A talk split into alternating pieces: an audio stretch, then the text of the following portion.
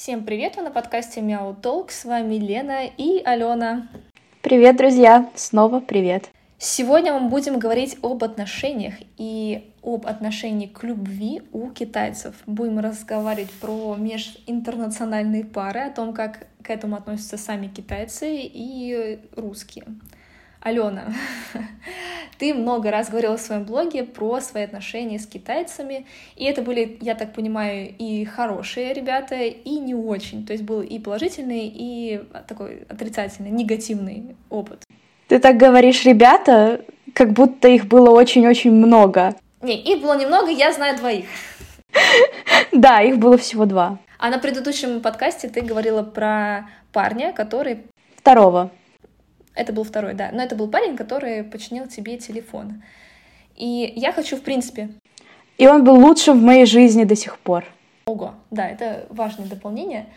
Но чтобы наш подкаст был не совсем грустным, я хочу все-таки начать с особенностей отношений в Азии, потому что, как ни странно, на мой взгляд, что в Корее, что в Японии, что в Китае, плюс-минус, одинаковое отношение к отношениям. Ну, Японию немножко можем оттолкнуть к этому, потому что там очень странные Корею тоже можно оттолкнуть? Не согласна. Корея, Южная Корея. в Южной Корее в Китае есть похожие черты. Отношение парней к иностранкам. Вот так. Корея и Китай. Да, да, да. Но сейчас мы, в принципе, об отношениях поговорим, потому что плюс-минус там Япония, Китай и, э, и Южная Корея, у них одинаковое отношение к любви. И какое, скажу. Я лично часто встречала такие парочки, где девушка, ну, просто вымогала деньги у своего парня, и это являлось нормой, с чего я была, если честно, немножко в шоке. Например, в Корее я знала одну парочку, это была кореянка и кореец, то есть э, они были плюс-минус одного возраста, потому что, как очень не странно прозвучит, но в Корее есть такой какой-то то ли культ, я не знаю, с чем это вообще связано, что все, э, все корейцы, они дружат со своими ровесниками, и встречаются с своими ровесниками. По крайней мере, это то, что видела я. Ну так вот, вот эта парочка, которую я знала, девушка на полном серьезе говорила парню, с которым встречалась условно уже, ну, насколько я знаю, больше года, говорила ему, если ты мне не купишь эту сумку, мы расстаемся. И я такая, что? В Китае я встречала подобные парочки, и даже родители участвовали в этом, на мой взгляд, немножко вымогательстве денег. А, то есть, условно, если ты делаешь девушке предложение, ты должен ей не только подарить кольцо, но и дать понять, что ты, в принципе, можешь ей дать. И обосновать это родителям. Некотор, в некоторых семьях положено, принято, то есть это традиции Китая. Вот, они немножко непонятны для нас, русских, и для европейцев тем более будут непонятны, но в Китае есть такая была, и сейчас продолжает, но в очень маленьких семьях такое продолжается, а, традиция, что если жених забирает, берет девушку в жены, он должен дать денег с, э, родителям своей невесты. Из-за этого, кстати, часто распадаются пары. Вот, но это была такая старая традиция, но в новых, в наше время таких, да, очень сложно такие пары найти. Вот, что ты думаешь по этому поводу? Встречала ли ты такие парочки и как ты к этому относишься? Либо, может быть, это просто мой опыт. Скажем, я довольно часто встречала такие пары, но не корейцев, естественно. В Корее я была, но не доходила до такого общения. А, в Китае у меня у самой есть одноклассница, скажем. Конечно, я взяла академ, не уверена, насколько мы одноклассники, но не суть. И я помню, что за один семестр она умудрилась сменить четыре парня. Да, четырех парней. Да, она умудрилась сменить четырех парней. И каждый раз, когда мне жаловалась на них, я каждый раз начинала думать, это уже следующий или все еще тот же. А, и как-то мы пошли, помню, все вместе выбирать ей платье втроем. Она позвала меня, а, мы с ним тоже познакомились, Помню, стоим, мы смотрим, она выбирает платье, его мнение спрашивает, но выбирает так, как хочет сама, и он такой, ладно, ок. А, и все. Потом она набрала пять э, штук, он мне посмотрел, как бы студенты. Мы живем все в кампусе, наравне, все один курс, как ты говоришь, ровесники. И она просмотрит на него, говорит, я понимаю, что вы студенты, но у меня нет денег. Можешь купить вот эти пять платьев, пожалуйста? Я просто на нее посмотрела. Она хорошая девочка, очень хорошая. И для меня был шок. Потому что обычно ты кажешь, ой, меркантильная какая-то попалась, да, как из дорамы, вот это вот фифа в классе. Но нет, она хорошая девочка. но какие-то, наверное, воспитательные моменты, то есть как-то общество навязано, что это нормально. То есть они не считают, что это не окей, в отличие от нас. Ну вот смотри, Ален, ты говоришь про воспитание. Уместен такой вопрос. Считаешь ли ты, что это неправильно, потому что с моей точки зрения, наверное, меня сейчас обкидает помидорами, приготовьте помидоры, вот, но я бы поступила точно так же. То есть я не считаю это меркантильностью, я считаю как бы это нормой, но конечно, я не помню, чтобы в студенческие годы я набирала себе пакеты вещей и просила а, оплатить а, мои покупки парня. Да, это немножко странно, но вот в контексте там взрослой жизни я не представляю, чтобы я пошла в магазин на шопинг и мой парень знает, что мы идем на шопинг, и чтобы я заплатила своей картой. Не потому, что у меня нет денег. Это очень важно. Я никогда не беру то, за что я не могу сама заплатить. Но просто мне важно чувствовать, что около меня сильный человек, мужественный, и который абсолютно всегда будет за меня и сможет мне помочь. Я очень часто спорю на эту тему с девушками, с женщинами, с подружками, вот, потому что я исхожу... У меня логика такая, что женщина она слабее. Сейчас опять феминистки прилетят. Вот. Но я полностью, да, я полностью за патриархат. Почему? Потому что женщина, если она вступает в семью, логичным, что а, вы хотите детей. И в период, когда женщина беременна, она максимально уязвима. И поэтому в этот период очень важно, чтобы около женщины был сильный мужчина. И желательно, чтобы он был отец этого ребенка. Вот вам шуточка.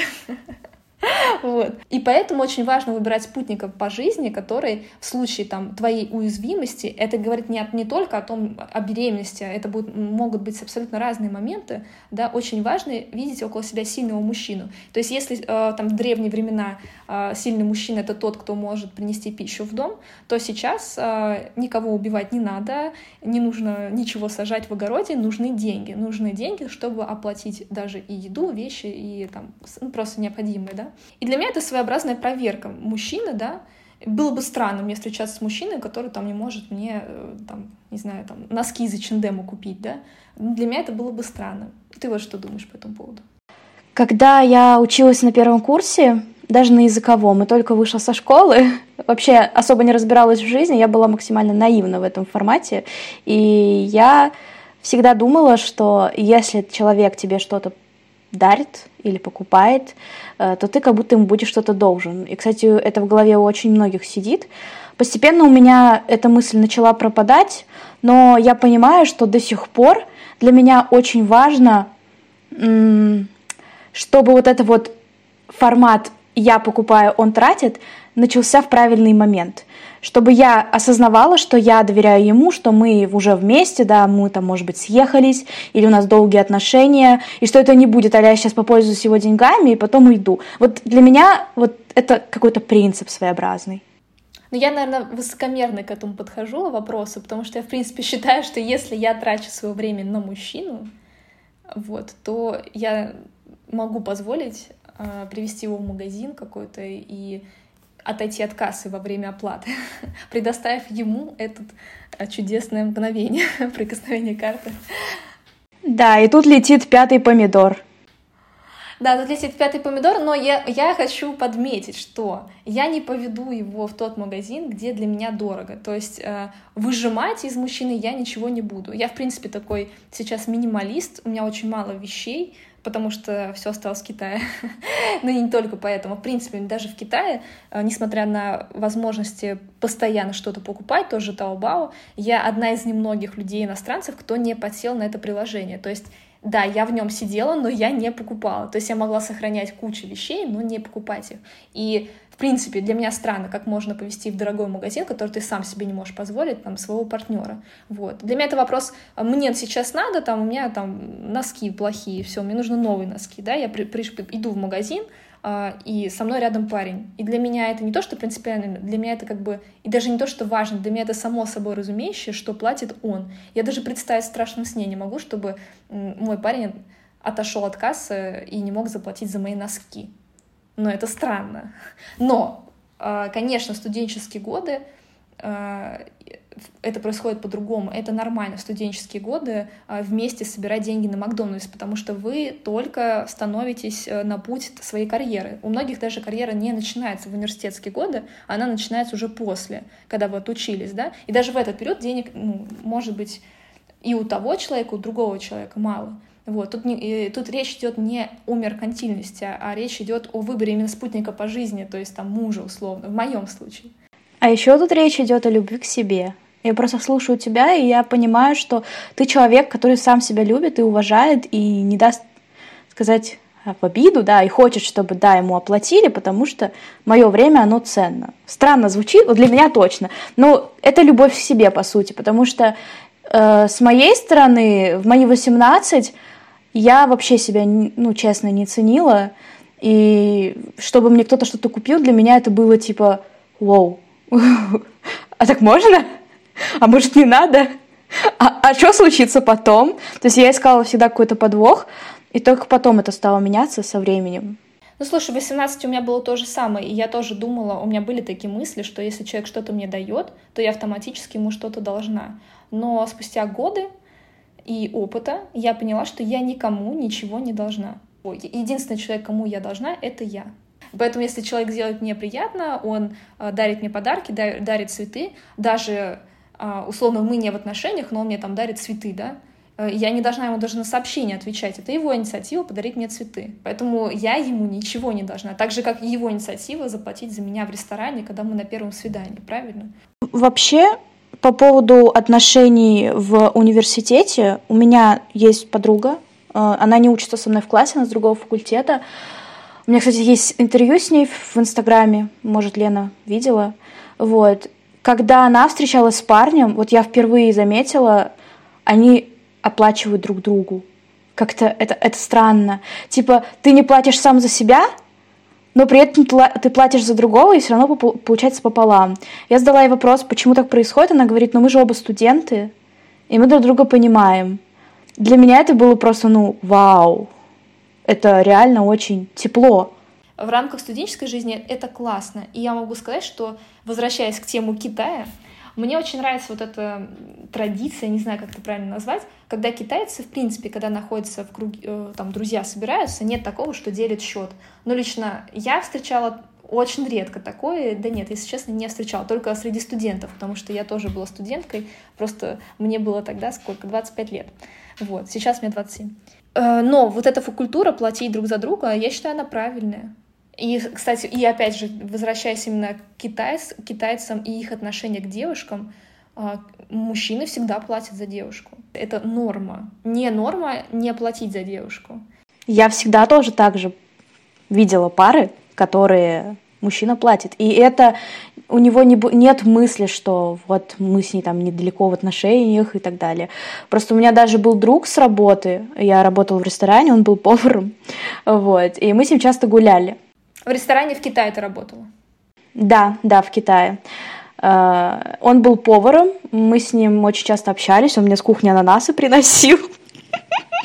Очень мило. Ну, я так предполагаю, у него тогда были ко мне чувства, но у меня уже был молодой человек, он об этом знал но все равно в те моменты я уже принимала такие э, ходы, когда человек покупает тебе кофе, там, покупает тебе какой-нибудь найчха, э, вот, и мне было приятно, было, конечно, странно с какой-то стороны, но он знал, что у меня есть молодой человек, он все равно хотел меня угостить за свои деньги, и он делал это искренне. И я в основном всегда встречала людей, как все китайцы, в принципе, у них это в культуре. То есть у нас есть очень много русских людей, да, я считаю, которые, ну, для них не норм, допустим, платить первое время. У китайцев же я пригласил, я плачу. Все. Лена, сейчас мы много говорили об отношениях э, и о том, кто за кого платит, и также про китаянок, которые любят, когда за них платят, и чувствуют, что парень обязан это делать. Так вот, среди молодежи в последние годы гуляет такая фраза, особенно в интернете, «Нин зай бао ма а чили ку, я бу юэн зай зи сян，что означает лучше плакать в БМВ, чем смеяться на велосипеде. Слышала ли ты ее? Как ты к этому относишься и почему ты думаешь, у них такие взгляды сложились на данный момент времени? Слушай, я первый раз слышу эту фразу, но я понимаю, откуда она возникла, потому что китайцы, в принципе, сейчас помешаны на деньгах. То деньги в Китае действительно играют огромную роль. То есть быть счастливым без денег в Китае, ну, очень сложно. И потому есть много на это причин. Первое — это семья, которая постоянно тебя, на тебя давит. Те же родители, которые вложили огромное количество денег в твое образование, а, последние деньги, да, особенно если это бедные, да, семьи, они вкладывают последнее все из себя, работают на трех работах, чтобы ты получил более-менее хорошее образование. Конечно же, они потом на тебя давят, чтобы ты тоже много зарабатывал. Например, я знаю много таких историй. Они, конечно, закончились хорошо, они еще продолжаются, когда вот на моей работе был парень, который из бедной семьи, и сейчас он зарабатывает, ну, два года назад он зарабатывал, если на рубли переводить, миллион рублей в месяц. То есть это хорошие деньги. Но э, он, он работает в, инвестиционной компании, занимается тем, что подбирает недвижимость в Европе для инвесторов, для китайских инвесторов, то есть там связано со строительством, в общем, инвестиции. Но он рассказывал такую историю, что родители очень много вложили денег в образование — они отправили его учиться в Лондон, в один из престижных вузов. Э, я не помню, если честно, какой. Несмотря на то, что в родители вкладывали, вкладывали, вкладывали в него, он был увлечен рисованием. Он обожает мангу. Он очень много рисовал своей манги, выкладывал на специальных сайтах и даже добился каких-то успехов. Но родители говорили, нет, что это не профессия, мы столько денег, мы там ночами не спали, ты обязан нас, э, нас обеспечивать, мы типа в старости, мы хотим тоже денег. Вот. И он под этим давлением э, искал себе более-менее престижную работу, и, ну, в общем, дошел до определенного такого успеха. Но, несмотря на то, что он зарабатывает сейчас много, в своем BMW, ну, у него Audi, он плачет, и он говорит о том, что он был бы счастлив, если бы рисовал мангу и жил в какой-то условно маленькой комнатушке, но занимался тем, что любит. Вот. Но в Китае, то есть его семья, его окружение считают, что смеяться на велосипеде намного грустнее, чем плакать в Ауди. Хорошо, ты сказала про парней, а девушки? Есть ли у них такое давление, по твоему мнению? В Китае очень важно, чтобы женщина родила ребенка своему мужу. То есть, если они женятся, условно через там год должен появиться ребенок. И вот в плане детей там есть это давление, э, и оно понятно почему. И к женщине там во время беременности, когда она родила ребенка, относятся как просто царицы. Но встречала одну девушку, я не помню, с какого она города, но она женилась на... вышла замуж за моего друга. И она из провинции, он из Пекина, он рожден в Пекине. Для тех, кто немножко не знает реалии Китая, дело в том, что если ты родился в провинции, у тебя э, заведомо сложная жизнь. То есть, если ты родился в Пекине, у тебя больше прав, больше возможностей. Также, если ты родился в Шанхае и в Гуанчжоу. Потому что если ты родился в провинции, даже покупка дома может стать большим препятствием для тебя, если ты хочешь перебраться в Пекин. А получение работы, получение образования ты должен быть намного лучше, чем э, пекинец. Вот, то есть там есть такая система. Она вышла удачно замуж, то есть э, парень очень обеспеченный, но вот эта провинциальная вещь в качестве того, что нужно добиться, нужно зарабатывать деньги, она в ней осталась, и у них на этой почве постоянно ругачки, потому что он хочет от нее детей, а она хочет карьеры, причем она работает э, в HR-компании, каким-то, ну, просто HR-менеджером, у нее в зарплата около там 100 тысяч рублей. Для Пекина это очень маленькие деньги, возможно, кто-то услышит в России это, ну, более-менее норм, ну, хотя с падением рубля и это не очень норм. Вот. Но для Пекина это очень маленькие деньги, ну, потому что снять комнату стоит 45 тысяч, 50. А, вот. И на, на эту тему у них большая ругань, то есть она в каком-то смысле карьеристка. А ты что думаешь? А, окей. А среди китайцев, парней, э, всегда есть такая угнетающая их мысль. Э, звучит она примерно «Руго не мое чхо, руго не мое фанзе, надю не бутаю сюда и. По типу, если у тебя нету машины, если у тебя нету квартиры, ты не выдающийся, ты ничем от других не отличаешься, следовательно, ты ничего не заслуживаешь. Также и про женскую любовь, что о какой женской любви может идти речь, если ты даже деньги заработать не можешь? И меня это на самом деле ситуация саму коснулась, об этом позже. А вот. Почему это происходит? Э, Мое мнение и мнение моего знакомого с университета, тоже китайца, мы с ним часто говорили на эту тему. Почему происходит так, что мужчина как будто под каблуком в Китае? Это всегда ощущается, всегда. Численность. Эм, в Китае из-за одного ребенка, да, политики одного ребенка, очень много абортов делали, когда были девочки, беременные девочками. Соответственно, на нынешнее время, на нынешнее время огромное количество именно парней. Соответственно, что? Конкуренция. Соответственно, что? Девочек же не хватает. если ты не окей, она в любом случае найдет другого. Поэтому даже за собой я заметила, что китайцы очень сильно держатся за тех, с кем они вступили в отношения. Даже если кто-то разводится, то в основном это женская инициатива. Потому что женщина, она в частно, чаще всего уверена, что она найдет себе напарника дальнейшего, да, найдет себе пару. А китаец, он считает, что вот она сейчас здесь, я должен ее, извините, скажу это слово, ублажать во всех смыслах, чтобы она не ушла, потому что потом я могу остаться один. И я это сама прожила в своих отношениях, так, такую тему. Она для меня очень больная. Не умалчивай. Личный опыт самый интересный. О, личный опыт. Ну, в общем, мы с прошлого подкаста еще задевали момент с телефоном. Скажем, это были вторые мои отношения в жизни, и они тоже были с иностранцем, потому что с первым я рассталась. Хорошо, скажем так, э, это был первый курс эм, Чунзе, то есть каникулы зимние. У нас было празднование, мы месяц отдыхали. Э, в тот момент я только-только в декабре расстался со своим молодым человеком, с которым была год. Это тоже был китаец. Э, там были какие-то такие, можно сказать, абьюзивные отношения, но больше в моральном смысле, чем в физическом, слава богу. Я была очень подавлена, и мне казалось, что я никогда не поверю больше в любовь. Меня раздражали все азиаты. Мне казалось, что они будут все такие же, э, поскольку в предыдущих отношениях я ощущала такую историю, что он со мной только потому, что я иностранка. Вот так. Ой, это, кстати, тема для отдельного подкаста. Я думала, что мы это сейчас обсудим, но понимаю, насколько это обширная тема. Ну ладно, раз зашли, зашел разговор э, по поводу первых отношений, просто приведу три таких пункта, э, которые четко мне показали, что, ну, это оно. Это вот это вот ты иностранка, игрушечка, давай я тебя всему миру. Первый сигнал у меня... В общем, поехала я в Россию на каникулы. А, у меня тогда было поступление в ВУЗ языкового.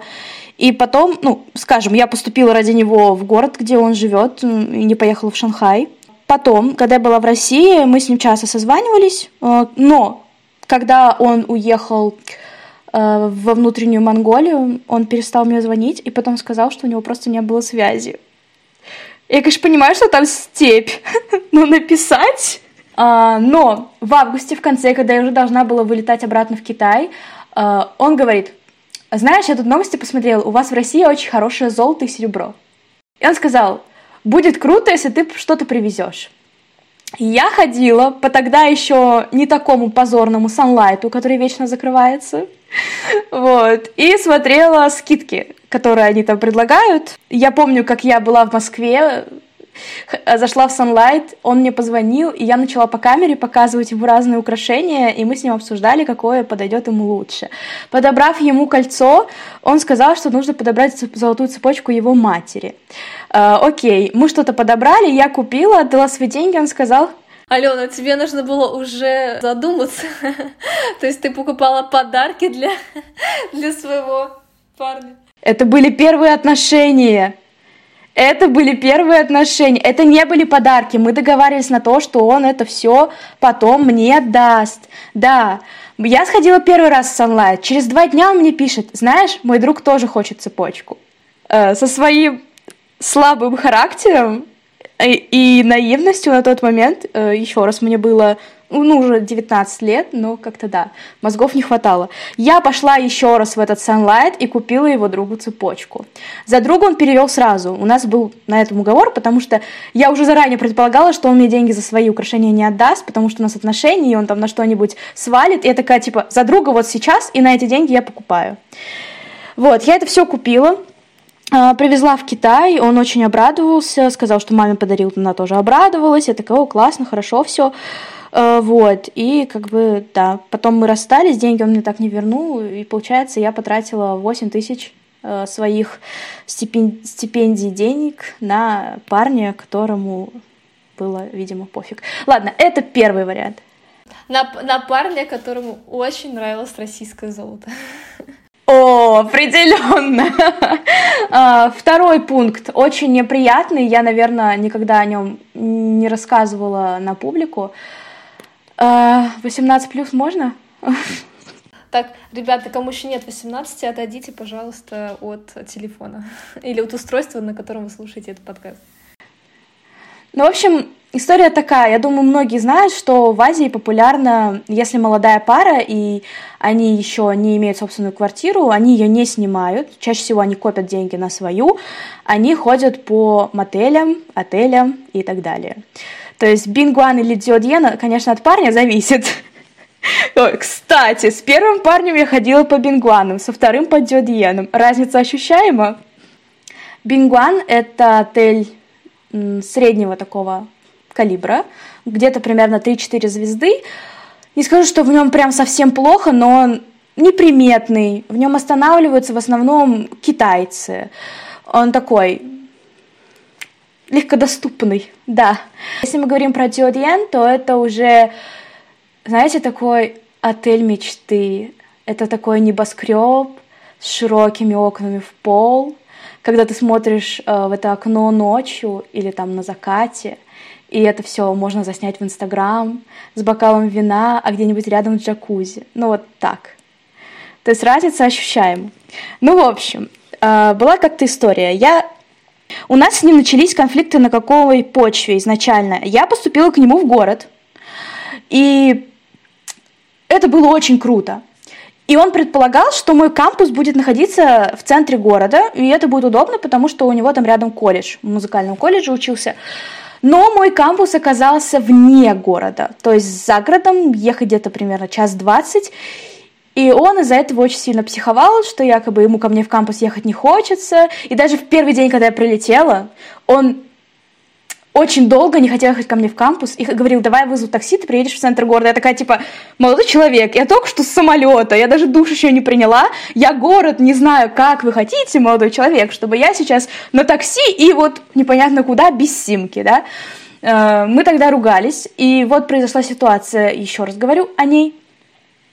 Он мне звонит, говорит, слушай, э, я что-то так на работе устал сегодня, давай не пойдем гулять, давай вот посидим где-нибудь в кафешке, я тебя встречу на такой-то остановке и погуляем просто. Я говорю, не хочу гулять, как-то в кино мы собирались. Он сказал, я не хочу, у меня глаза болят, давай просто поедим. Ну, китайцы еда это дело такое, святое. Он называет мне остановку, я сказала, хорошо, сейчас приеду, как бы оделась, все собралась. Никаких вещей с собой не взяла, потому что рассчитывала уехать. Не уехала. Э, в общем, э, он говорит, я встречу тебя на остановке. Я говорю, хорошо. Город я все еще не знаю. Подъезжаю к остановке, выхожу, а его, собственно, там нет. На остановке отсутствует. Я такая, типа, «А, в смысле, собственно, где ты? Он такой, ой, знаешь, у меня так прям голова разболелась, так прям плохо стало. И вот, короче, Бингуан через дорогу, можешь туда на восьмой этаж подняться в такой-то номер.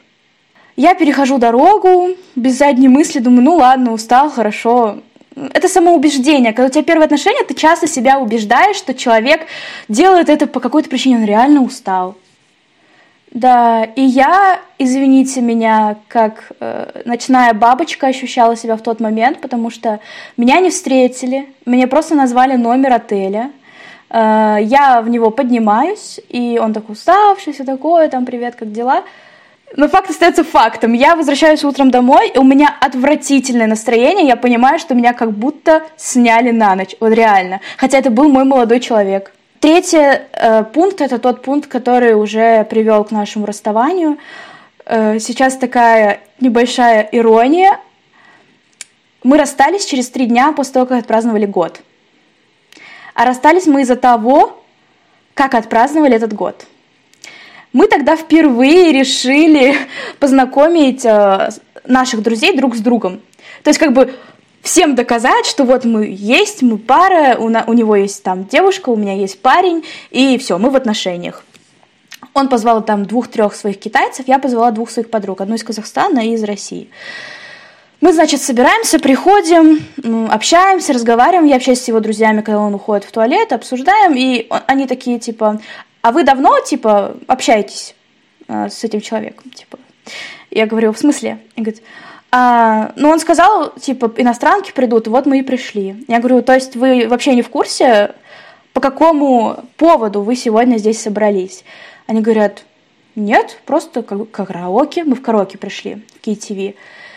Я сидела просто в охреневании, потому что, извините меня, у нас год отношений, мы позвали друзей под этим предлогом, а тут его друзья, оказывается, даже не знают, что у нас с ним год отношений, и мы сейчас это празднуем. Мои подруги тоже, узнав от меня эту ну, всю эту проблему, они такие типа, Ален, вот болтает с его друзьями, не обращай на него сегодня внимания, посмотрим, что он будет чувствовать. Тогда у меня начались такие игры на ревность. И я начала общаться с его друзьями, потом на следующий день меня за это блог кинул, из-за того, что я слишком много общалась с его друзьями на э, встрече в честь нашего праздника. Хотя он даже не сказал, что он был в честь нас. На следующий день кинул меня в блог. Это было как раз-таки ну, предрождественское время, да, там 9 декабря. Мы праздновали, 12 декабря мы с ним расстались. Такая тема. Ситуация, потому что обычно китайцы наоборот носят своих девушек на руках, тем более иностранок, вот, и прям боготворят их и очень дорожат. Поэтому такая нетипичная история. Наверное, она должна была произойти в твоей жизни. Вот, но я сейчас прям слушаю и такая, ой, я первый раз такое слышу. Обычно я слышу восторг от отношений с китайцами, потому что они очень внимательные, заботливые, да, да, да, вот, и никогда не скупятся.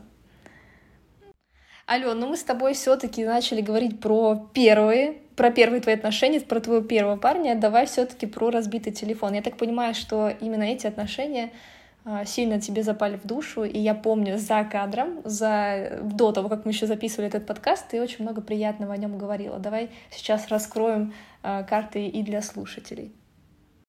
А, почему я считаю эти отношениями хорошими? Потому что в первую очередь они показали мне, что я могу быть любима, что ко мне могут хорошо относиться, и что я не должна ездить по отелям и оставаться там на ночь так внезапно.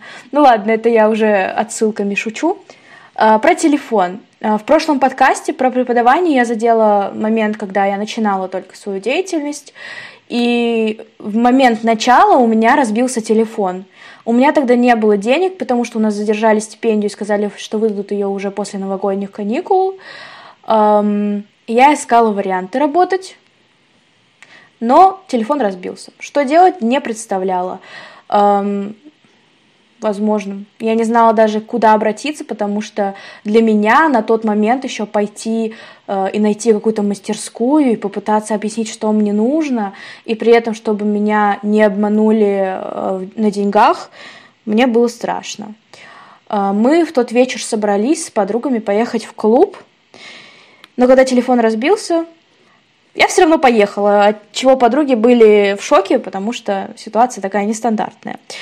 Так или иначе, все время, пока они танцевали, я пыталась решить проблему, как-то связаться с людьми. У меня телефон был разбит на две части. Ну, как сказать, э, у меня одна часть была полностью черный экран, другая часть еще что-то работала, и я могла хоть как-то отправлять сообщения, писать голосовые, то есть правая часть у меня была в доступе.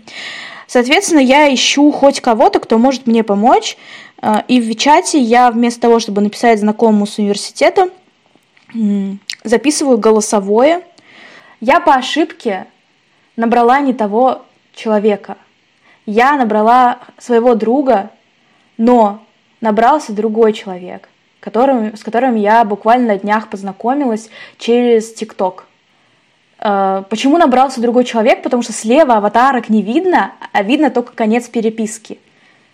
И как бы я рандомно, кому позвониться, тому позвониться. Кто это? Не знаю.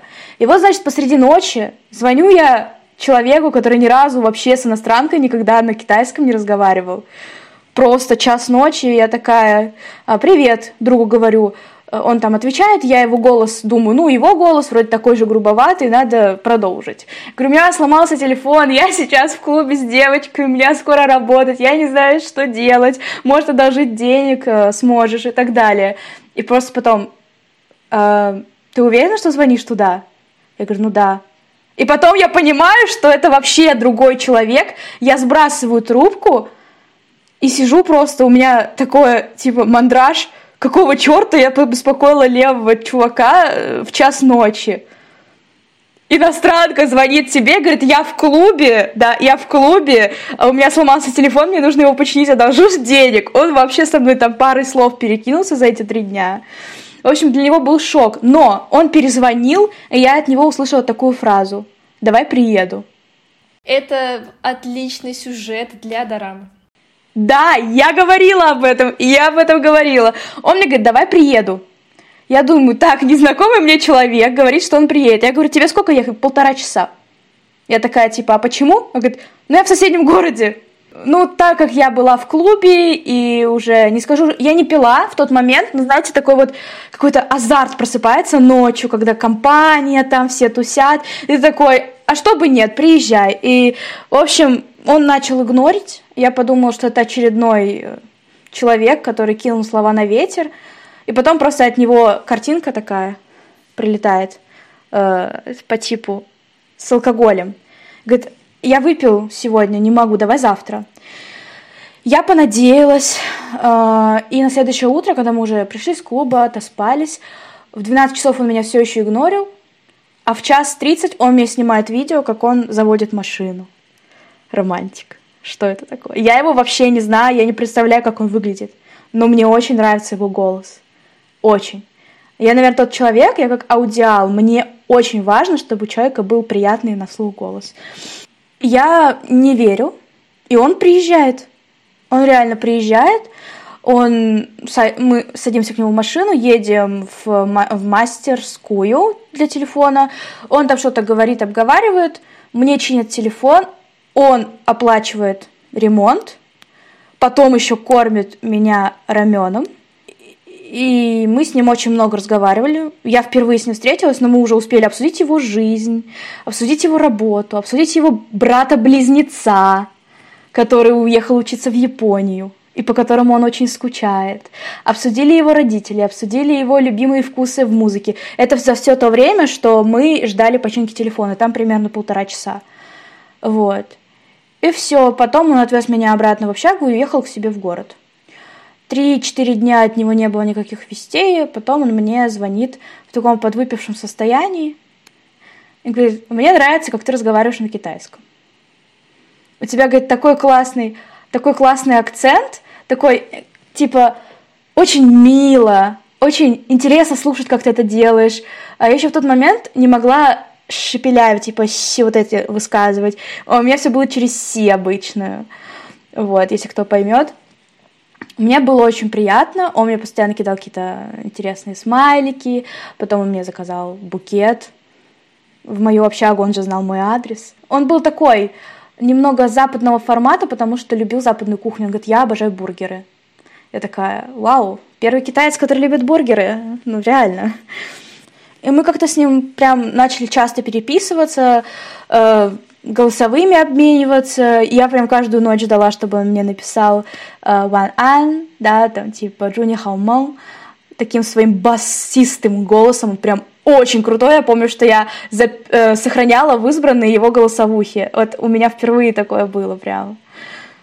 Ален, ну я хочу добавить ложку дегтя в эту историю, потому что всем интересно, почему расстались, потому что сладенькая история никого, ну, никого уже не удивит, а вот именно причина расставания, почему произошло расставание. То есть ты хочешь, чтобы я с веселых историй, которые еще не закончились, перешла на то, почему я с ним рассталась? Там была огромная большая история, я до нее не дошла у счастья один и тот же сценарий, а у несчастья множество. Вот, поэтому, когда э, рассказывают какие-то истории, либо пишут книги, фильмы, мы всегда застряем, застряем внимание именно на плохом. Поэтому мне лично интересно, вот все так классно начиналось.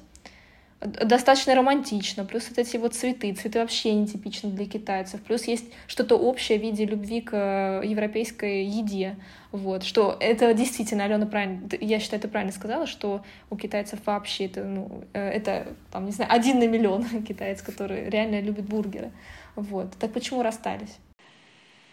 Это сложно, потому что даже сейчас, когда я об этом думаю, я понимаю, что а зачем я это сделала? Мы расстались по моей инициативе, потому что в какой-то момент я начала воспринимать его как первого человека. А, воспринимать его таким начала после его фраз по типу «А,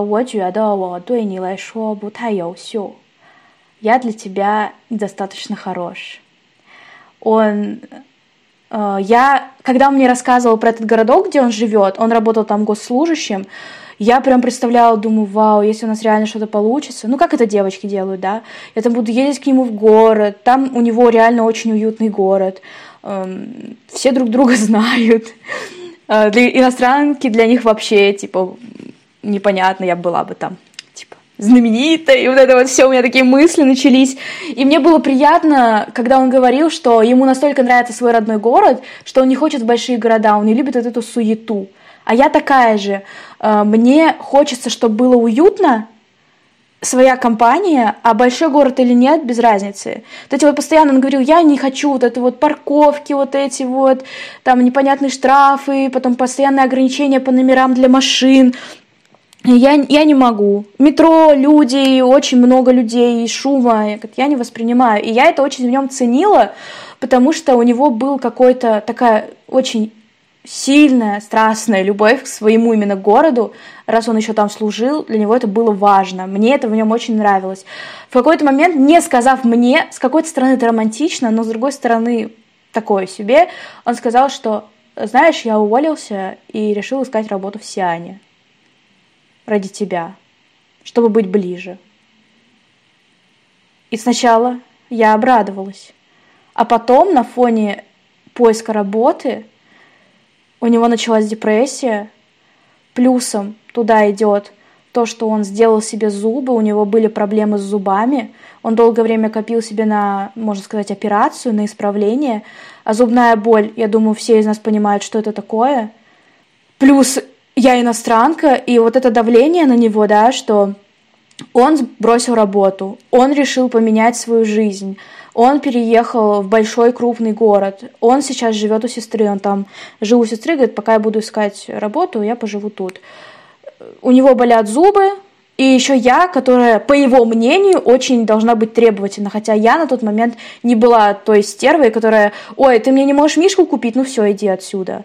Я наоборот говорила, что мне важно, чтобы ты понимал, я поддержу, и мы можем двигаться вместе в этом направлении. Он был меня старше, ему было 24, а мне было 20 почти, 20 исполнялось.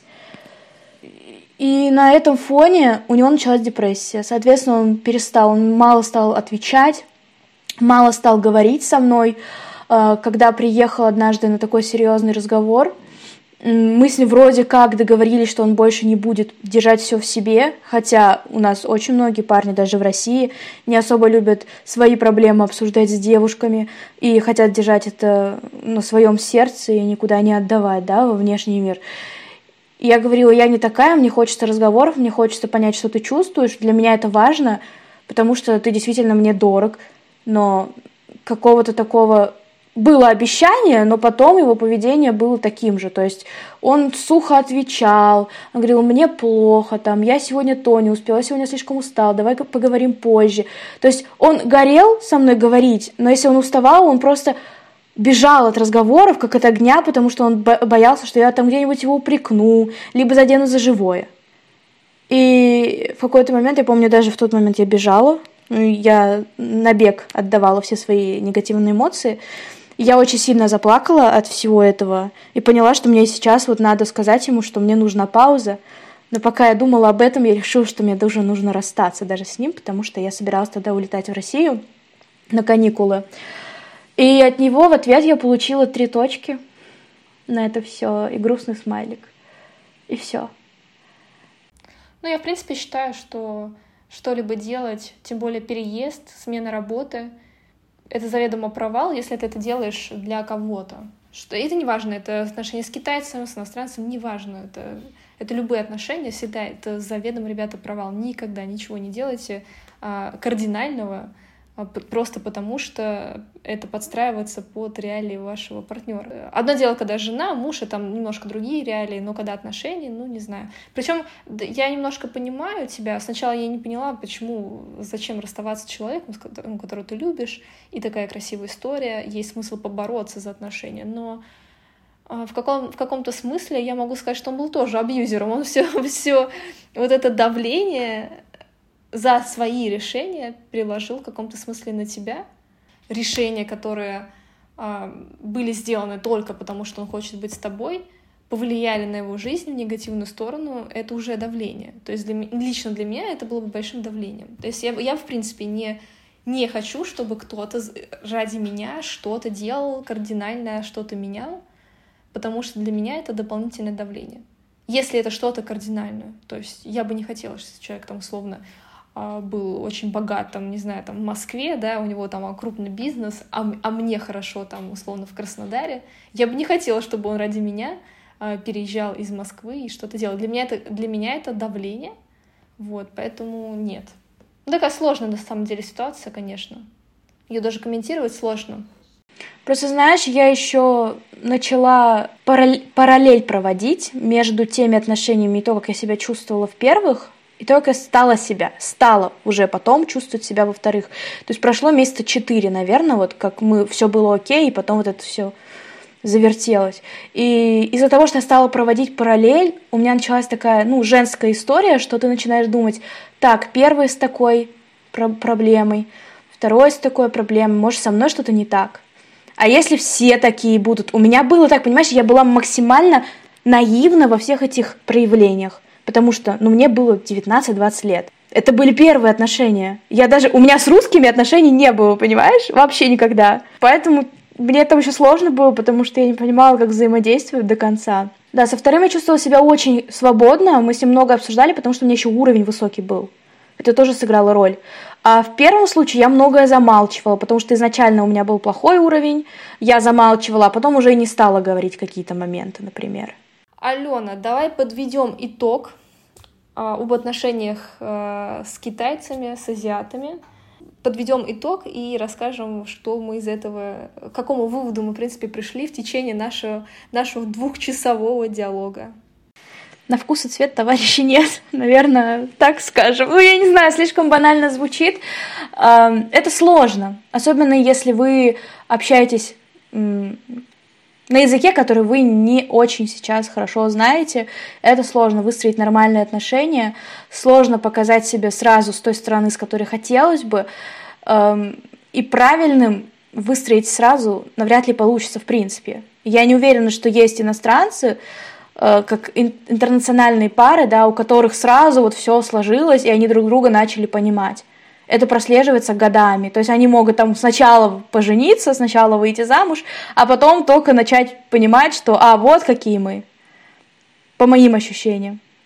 Несмотря на то, что мы так долго говорили и долго записывали этот подкаст, мы очень многие темы затронули, но не затронули такие основные, про которые говорят все, но, наверное, дум, думаю, что именно в завершении стоит о них сказать. Первое — это языковой барьер, мы немножко об этом поговорили, да, то есть языковой барьер, он будет преследовать, на мой взгляд, всегда, любую интернациональную пару, потому что на своем родном языке вы всегда скажете лучше, чем на иностранном. Мое мнение, опять-таки, конечно, это много факторов на это влияет. Вот, второй момент, который мы с тобой вообще почему-то сегодня не затронули, хотя нет, частично вначале мы затронули в первом подкасте, это про культурные особенности, которых просто не избежать. Ну, они просто есть, и их либо принимать, либо расходиться. Да, я полностью согласна. Если вы не будете принимать и хотите просто подогнуть под себя человека, у вас не получится здоровых отношений. Здесь просто нужно принятие и понимание. Э, поэтому, кстати, я где-то уже говорила, легче встречаться с азиатом, который часто увлечен или же проживал в Европе, в европейских странах. Ему легче понять вас, да, а его какие-то уже привычки не такие сложные, как у тех же самых э, всегда сидящих в Китае консервативно настроенных парней. А, и, кстати, мы хотели сказать, да, что в ближайшее время хотим собрать историю из подписчиков. Да, будем рады историям э, от подписчиков. Пишите мне в мой директ. Я думаю, что все догадаются, куда писать, либо Алене. И мы зачитаем ваши истории и как-то их прокомментируем. Если вы хотите, чтобы история была анонимная, просто напишите анонимно. Да, будет очень круто, потому что у всех у нас разный опыт. У меня был такой, у Лены он совсем другой, а ваши, наверное, еще, может, интереснее. Алена, спасибо тебе большое э, за разговор, за то, что откров... рассказала те детали, которые я первый раз слышу. Я, кстати, не ожидала, что ты о таком заговоришь. Вот. Спасибо тебе большое. Увидимся на следующих подкастах. Пока-пока. Да, пока-пока. Была рада снова встретиться. Пока.